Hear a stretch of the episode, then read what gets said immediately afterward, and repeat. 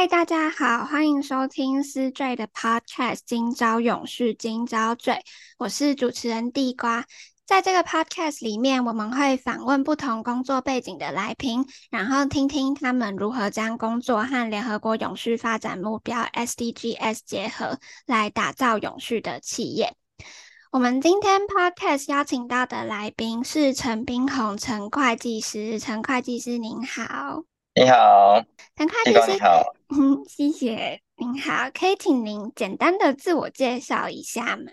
大家好，很高兴今天有机会上这个 podcast 的节目。我本人呃，我的学经历是稍微比较特殊一点。我本来是技职体系的，然后我是一路转到大学体系。我以前是那个南台科技大学资管系，然后后来我插大到东海大学会计系，然后最后我研究所是念那个正大的。呃，正大那个会计研究所这样子，对。然后我毕业了之后，我到美国的明尼苏达大学 University of Minnesota，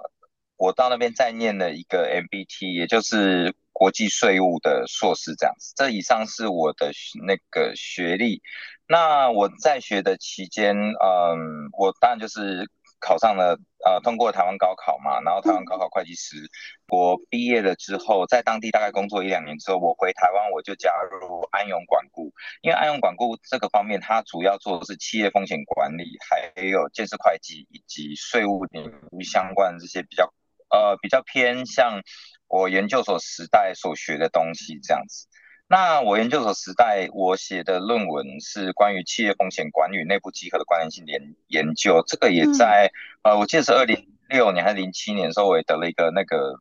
呃林炳昌的硕士论文奖这样子。所以接下来的时间，我就在安永服务了三年，然后我目前、嗯、呃是在再生能源业，还有大型能源的工程新建案，比方说燃气基础的新建案做专案管理这样子。嗯，对。那我过去。主要主都集中在风险的控制，还有建设会计这样。对，然后很高兴的是，大家这是我大概的过去几年的学经历状况这样。嗯，好，谢谢。那想请问陈会计师，当初为什么会选择要走会计师这一条路呢？啊，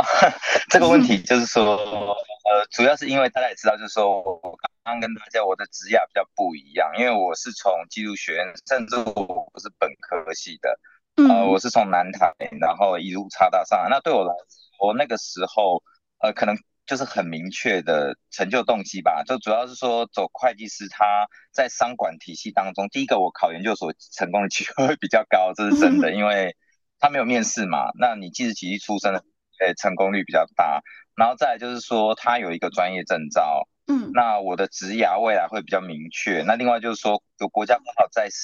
呃，国家高考证照的话，我未来转职、嗯、或是去企业，呃，我想都有一个很明显的加分这样子。那另外就是说，毕竟拥有专门职业技术人员的资格，至少我未来的人生我可以增添一个自己职业的选项。嗯，所以当初决定走会计师这个，主要是这些比较的动机。嗯，说实在话，倒也不是真的我很喜欢会计，倒也不是，没有很喜欢哦。嗯，嗯，其实。毕竟呢，当初都还就是都还很年轻嘛，所以当初真的只是就是说，呃，要选择一个科系，因为我是南台技术学院毕业的嘛，那在我学术生涯的起点并不是位置非常好，所以我要选择一个科系，可以靠我自己的努力，然后风险相对比较小，只要我自己努力就可以达到一个高度的科系。那很明显就是会计跟法律嘛，那所以我选择了会计，因为至少呃在。初开始我还有一些商学经验，呃，接受到的挑战还不会那么像完成陌生、完全陌生的法律领域这样子，所以我是基于蛮实用性主义的考量选择了会计这个学科这样子。对，嗯嗯，了解。好，那想请问您在准备会计师的考试的时候，当时是如何规划您的一整天，或者是在准备的过程中有没有遇到过什么低潮或是挫折的时候呢？嗯，其实嗯，就是也给大家一个参考，就是说每个人考国家高考证照，然后包括考研究所都是一个很漫长的路。那我是很典型的用时间换取空间，因为我们在五专毕业的时候就开始准备插大二技嘛，那插大二技的考科基本上。也就是会计跟经济，所以嗯，形同于我在一般大一生的年纪，大学一年级的年纪，我就在准备这种稍微强度比较高的插大考试，而且我对我比较幸运，就是我可以 focus 在会计跟经济上面，因为毕竟我那是五专毕业生，我已经没有其他学科压力了，所以我在进到大学之后，嗯，然后我又提早的开始考会计师，因为我有五专毕业、大专毕业的文凭嘛，所以其实我会计师资格并不是在大学毕业才考的，而是我大二大三的时候，我们那时候考八科，我大二大三的时候，我身上就已经过六七科了，我直到最后一科。硕一的时候考上，对，所以我大概在硕一升硕二的时候，我就已经考取会计师资格了。所以，嗯，很典型几年的时间，那基本上就是用时间来换取空间。考二技、差大、差大之后开始会计师开始分科考这样子，所以最终看起来我好像很年轻就考上，但其实是准备的早这样而已。对，嗯，所以在考差大的科目，其实跟会计师考的科目蛮类似的，是吗？呃，因为它都有会计，呃，它其中一个重要考科都是会计。那在我们以大一的年纪接受二技差大的会计准备哦，包括中级会计学跟一点点的高等会计学，比一般大学生来讲，算是在会计这个科目上是有具有显著的优势，这样子。对，嗯，好，那您在学经历的时候，就是当中有提到，曾经对涉嫌诈欺及异常交易进行详细深入调查，并查明相关损失。那可不可以请您分享企业重大财务报表舞弊舞弊当中比较常见的舞弊方式会是什么样子，跟遇到的困难是什么呢？嗯，这点我我想这个是我的生涯当中比较有趣的一点，就是说我并没有加入审计呃审计部门，因为我当初毕业的，我当初在呃我的研究方向就主要是在企业风险管理跟内部集合的关联性，嗯、所以我后来因缘际会，是因为有这个优势，然后再加上我的硕士论文，所以我就加入了安永管顾企业风险。咨询部门，那那几年当中，刚好我们公司刚好安永接到的案件都是呃跟稍微跟企业舞弊相关的，呃不管是财务报表舞弊，或者是呃企业间的权利金的高低漏报等等相关的案件，我在那几年当中有了一些比较充分的经验，然后所以所以就是说对这个比较了解。那我想跟大家说明的就是在这些案件当中。其实就是说穿了，也就是舞弊的金三角嘛。你必须要有压力，你有机会跟合理化。那这个工具跟手段非常多变，主要是说舞弊者的层级还有公司的位阶而定。因为公司，如果你是上市公司跟不是上市公司，那内控的成熟度差异很大，那能舞弊的方式跟难度就会不一样。那嗯。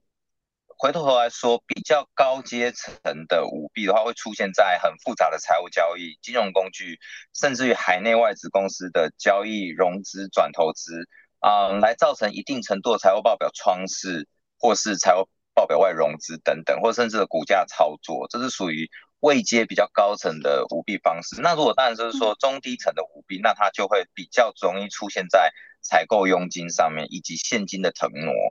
对这个。那另外就是说，有一种形式是企业之间的舞弊，譬如说，它就是，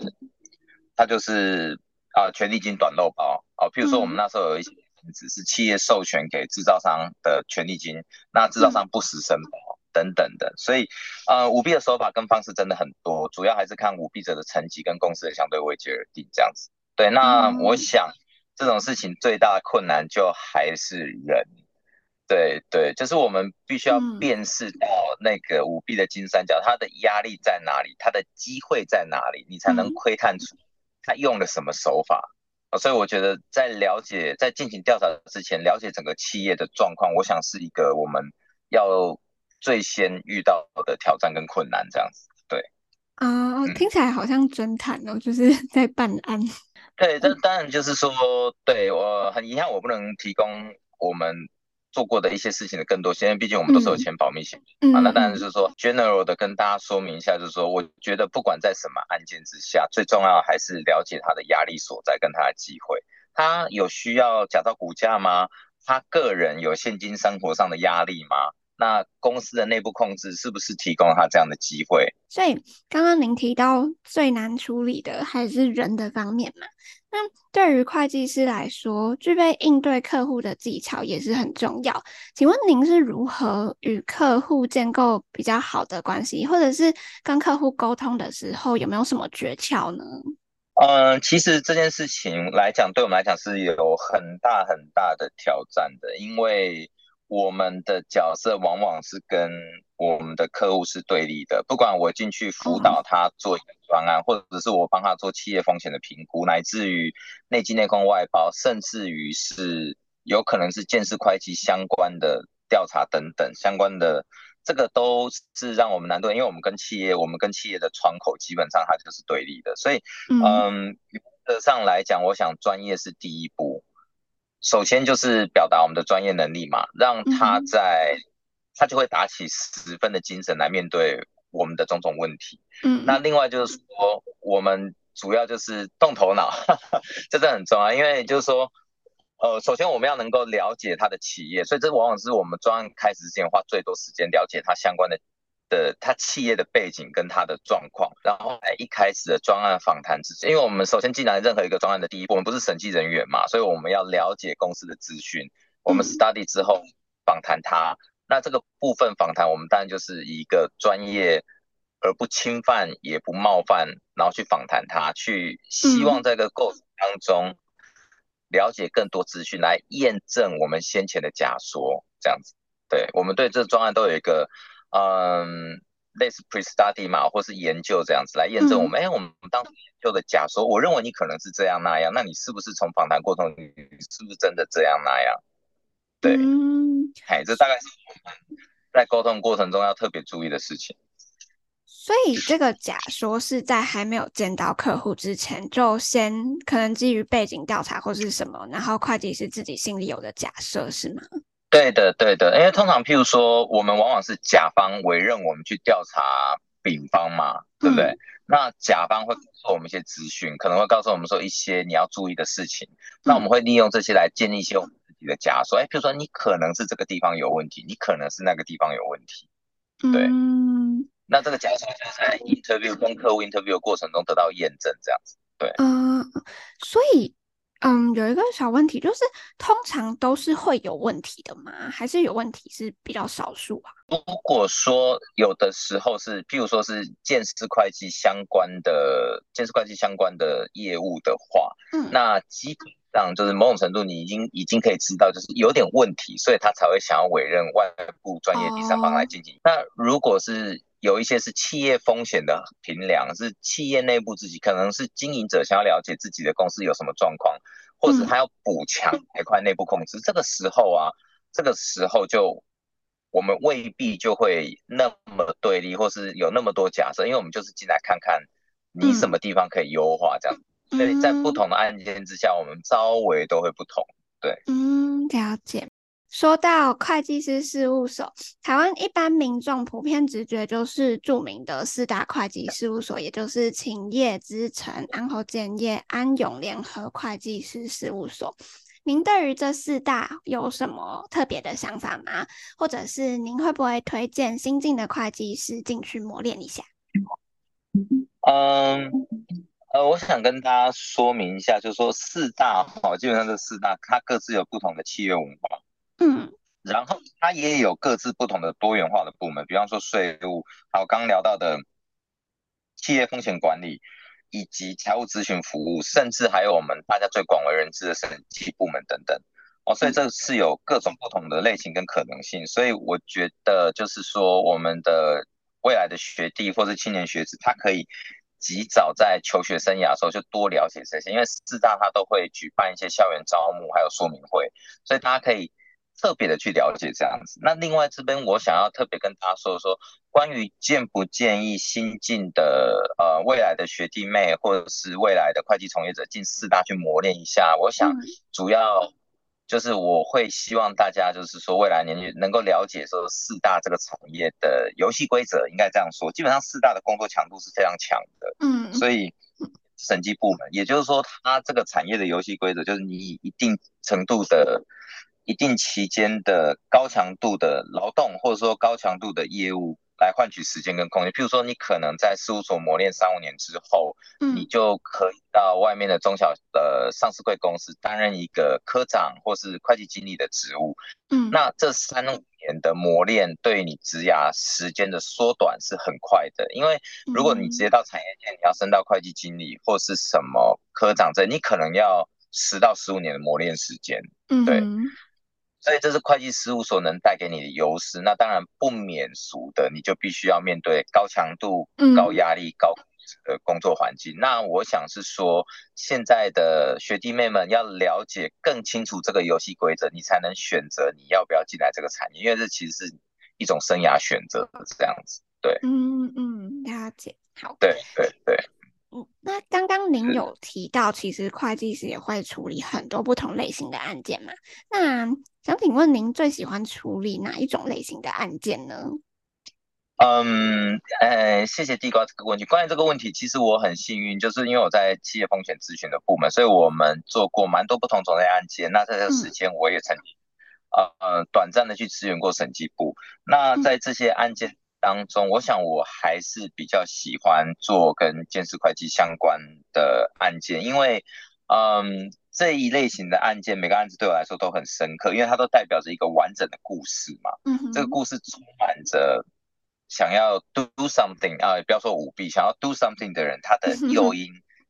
机会嘛。嗯、那反过来说，我们也可以看到，我从每个案子中可以看到企业经营者的理念。譬如说，嗯，我现在。面对了更多中小企业的时候，我就明白是说，很多中小企业业主他其实不愿意投资合理的内部控制或监管机制，而公司自己他其实是不愿意的。那他的经营理念，甚至是上市过程，他可能都没有以那么长期经营的角度来看。那另外是说，在更中小型的企业当中，特别是现在很多的营造业者，在行规在他甚至是默许中层主管的各种舞弊行为。嗯，好，所以其实就是说，这一类型的案件，每一个对我来说都是一个人生体验，所以我会特别喜欢这样子的工作。那同时，它也更有挑战性，这样子。对，嗯，所以鉴识会计是通常是由另外一个公司委托您去调查另外一个公司才会有案件，就不会是就是例行的公司是吗？呃，鉴识会计的范围很广，它有时候也会是。嗯呃，如您地官你刚刚所说的，甲方请我们去调查他的某一方，那也有可能是呃甲方对自己的业务做见识方做做了解，或者他发现自己的公司有问题，就是呃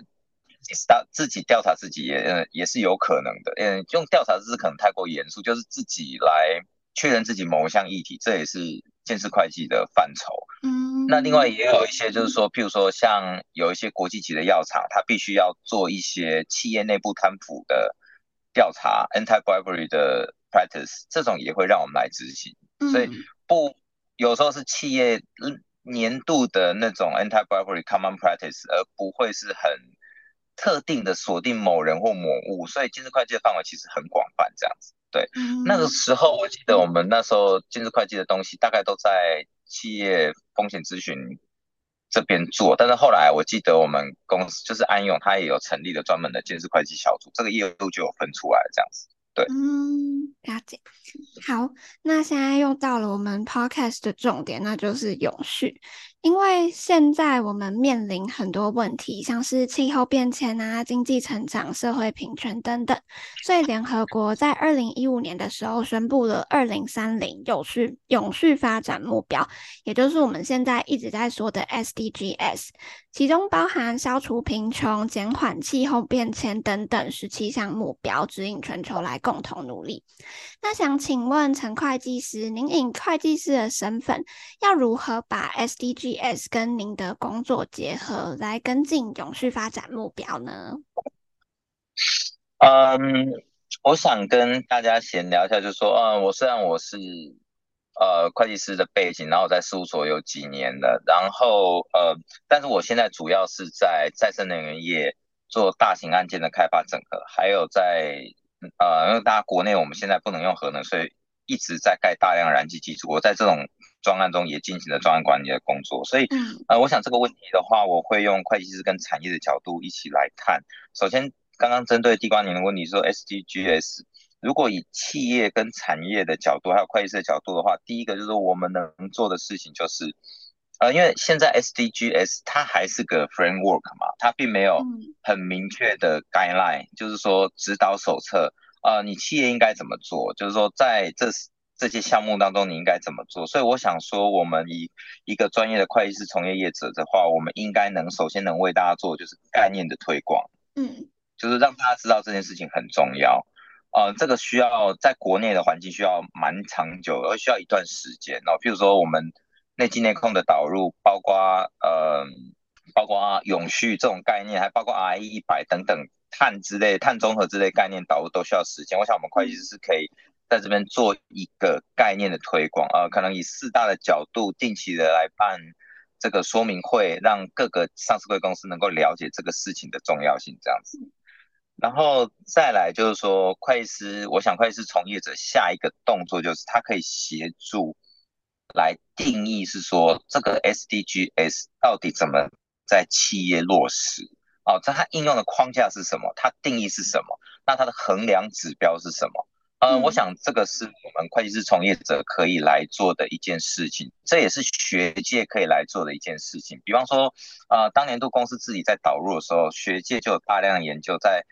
公司治理与股价之间的盈余关联，这是一个蛮老掉牙的问题，但是当初大家一直在研究的问题。那嗯，在这个研究问题当中，我们就会定义出指标哦，譬如说你就是把 SDGs 这落成企业执行的实际指标，你可以解释为一种 KPI 的概念。那这样子，我想这个动作会很有助于企业去落实，因为对很多企业来讲，他看到。海外不管是什么东西，他发表的 framework，他其实是不知道怎么做的。因为对企业的经营者或是运营者来讲，他只需要很明确，你告诉我我的 to do list 是什么，嗯，然后它能不能执行，它的成本在哪里？所以我想，我们会计师除了对业界进行概念的推广，接下来就是可以把这个 framework 逐渐的展开成一个。广为人可接受的 guideline 这样子，让企业者可以真的来做，而不是喊口号这样子。嗯嗯嗯，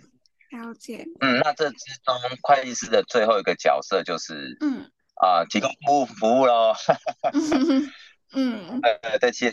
服务。然后，嗯、呃，我想这边特别跟大家说一下 SDG 八这个部分。嗯。这个 SDG 八它主要就是说，最重要的是它就是要促进包容而且永续的经济成长，让每一个人有一个好的工作。嗯，啊、呃，简单讲就是职涯，就是工作环境的改善。那这个部分工作环境的永续，我想就是说我今天想跟大家分享一下，我特别以台湾的角度出发好了，因为国际的问题我们人为言轻，可能还没办法关注到那边。那以本国台湾角度的出发来讲，SDG 呃 SDG 八里面讲到很多的问题，我想先跟大家说一个好消息，就是譬如说呃同工同酬，还有失业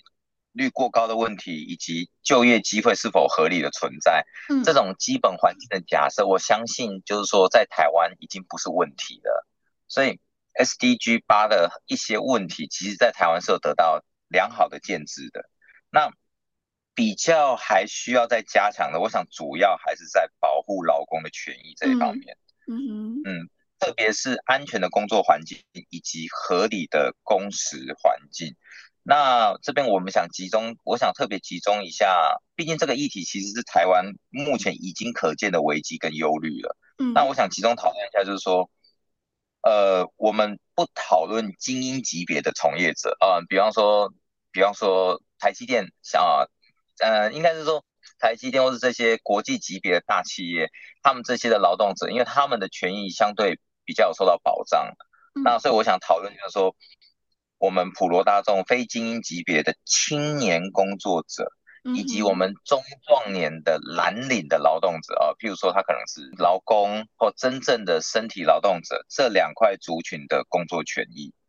嗯，对，因为。这是我们可能台湾未来面临很重要的问题。当你不是精英，你只是就说我们是普罗大众的青年就业者的时候，那在现在中小企业跟营造业，它面对未来不确定因素，他比较不愿意投资在高素质的人。简单讲就是薪资他没有办法给的很高。嗯，那在这种状态之下，那免不了的可能就是起薪有现在台湾的问题，起薪过低嘛，或者是劳动者蓝领劳动者没有合理的劳安环境，他都在危险的工作环境，为了赶工，为了什么？然后他的工时可能也偏高，甚至一些加班费的权益等等，可能都会被牺牲。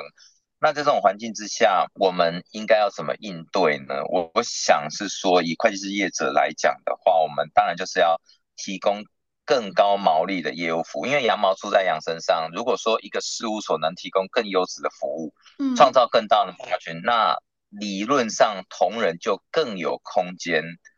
来享有更高的薪资。因为，嗯，在我实务上，他们当然有很多业主，我还是要替一些。呃，很辛苦的中小业主说个话，因为其实很多中小业主他的毛利是很低的，嗯，他自然就没有办法看得久，因为他的有点困窘，他要解决的是每天的问题，所以，嗯，他比较没有办法投资在人力上面，所以我想是说，呃，我们会计师可以来提供更更优质的服务，来获取更高的收益，来回馈给每一个会计从业人员。比方说我们刚刚提到的 SDGs 相关的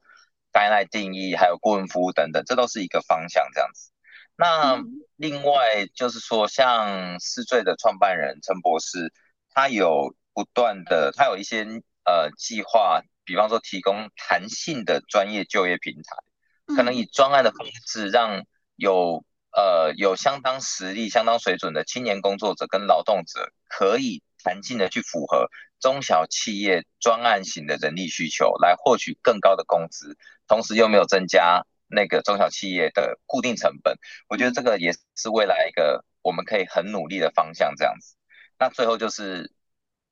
我会呃，even 在我们公司，在我们现在公司，我也还有我以前在事务所的时候，我也会花很多时间沟通，跟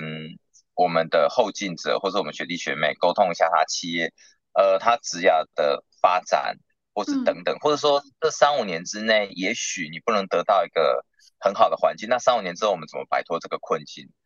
等等，这样，嗯，这就回到刚刚那个地瓜您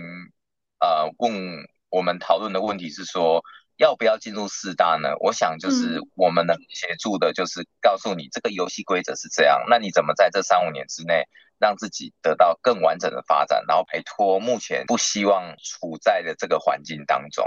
对，就跳出某一种。困境或某一种回圈，嗯，我想我们也可以来帮助大家来在 SDG 八这个环境当中，以一个三五年的框架来解决这个问题，这样子。对，嗯嗯，了解，谢谢您这么详尽的解说。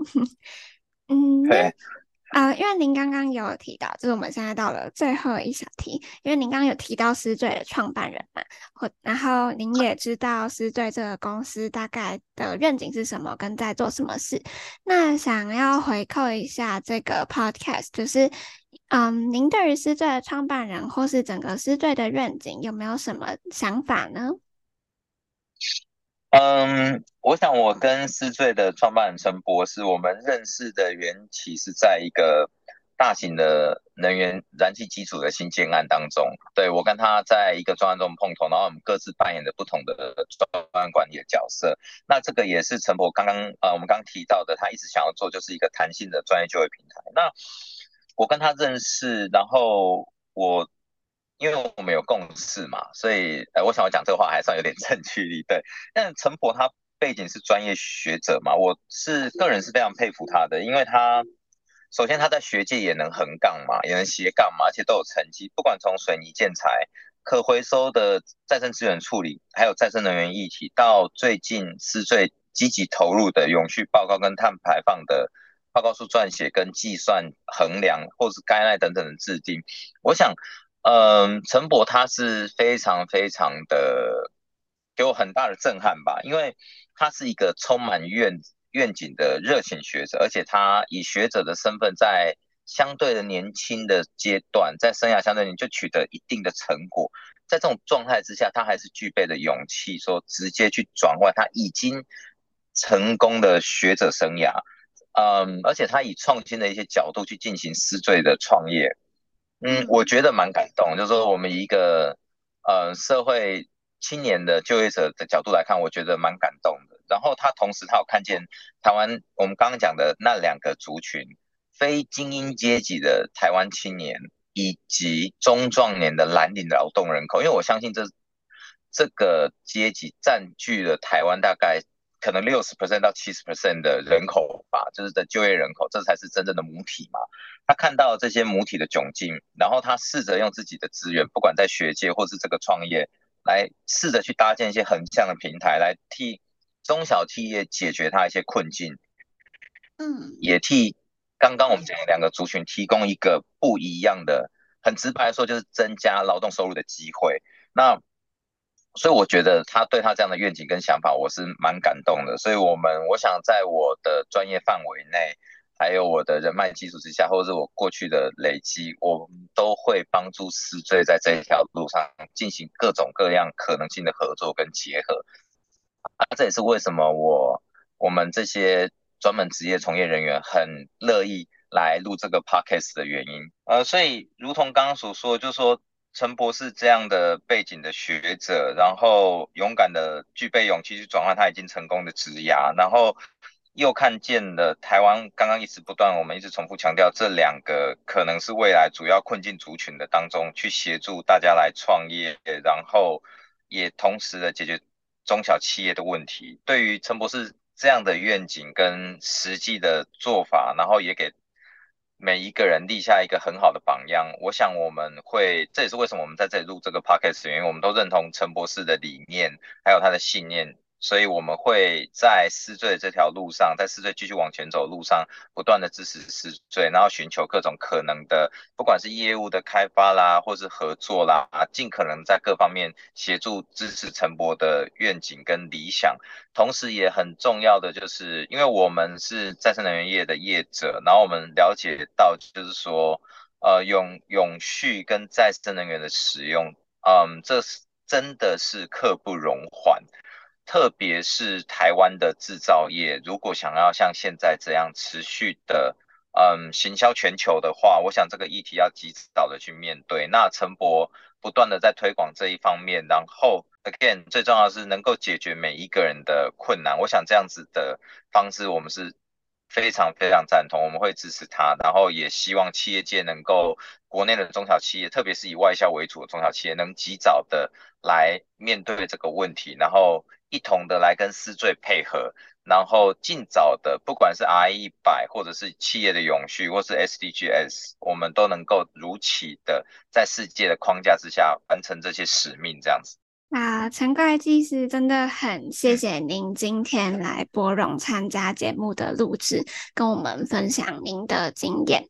那各位听众，如果有任何想要问陈会计师的问题，也都可以在我们的 podcast 底下留言。那我们会将问题收集起来问陈会计师，最后由我们统一在 podcast 答复。感谢大家的收听，那就下次见喽，拜拜。好，谢谢，谢谢。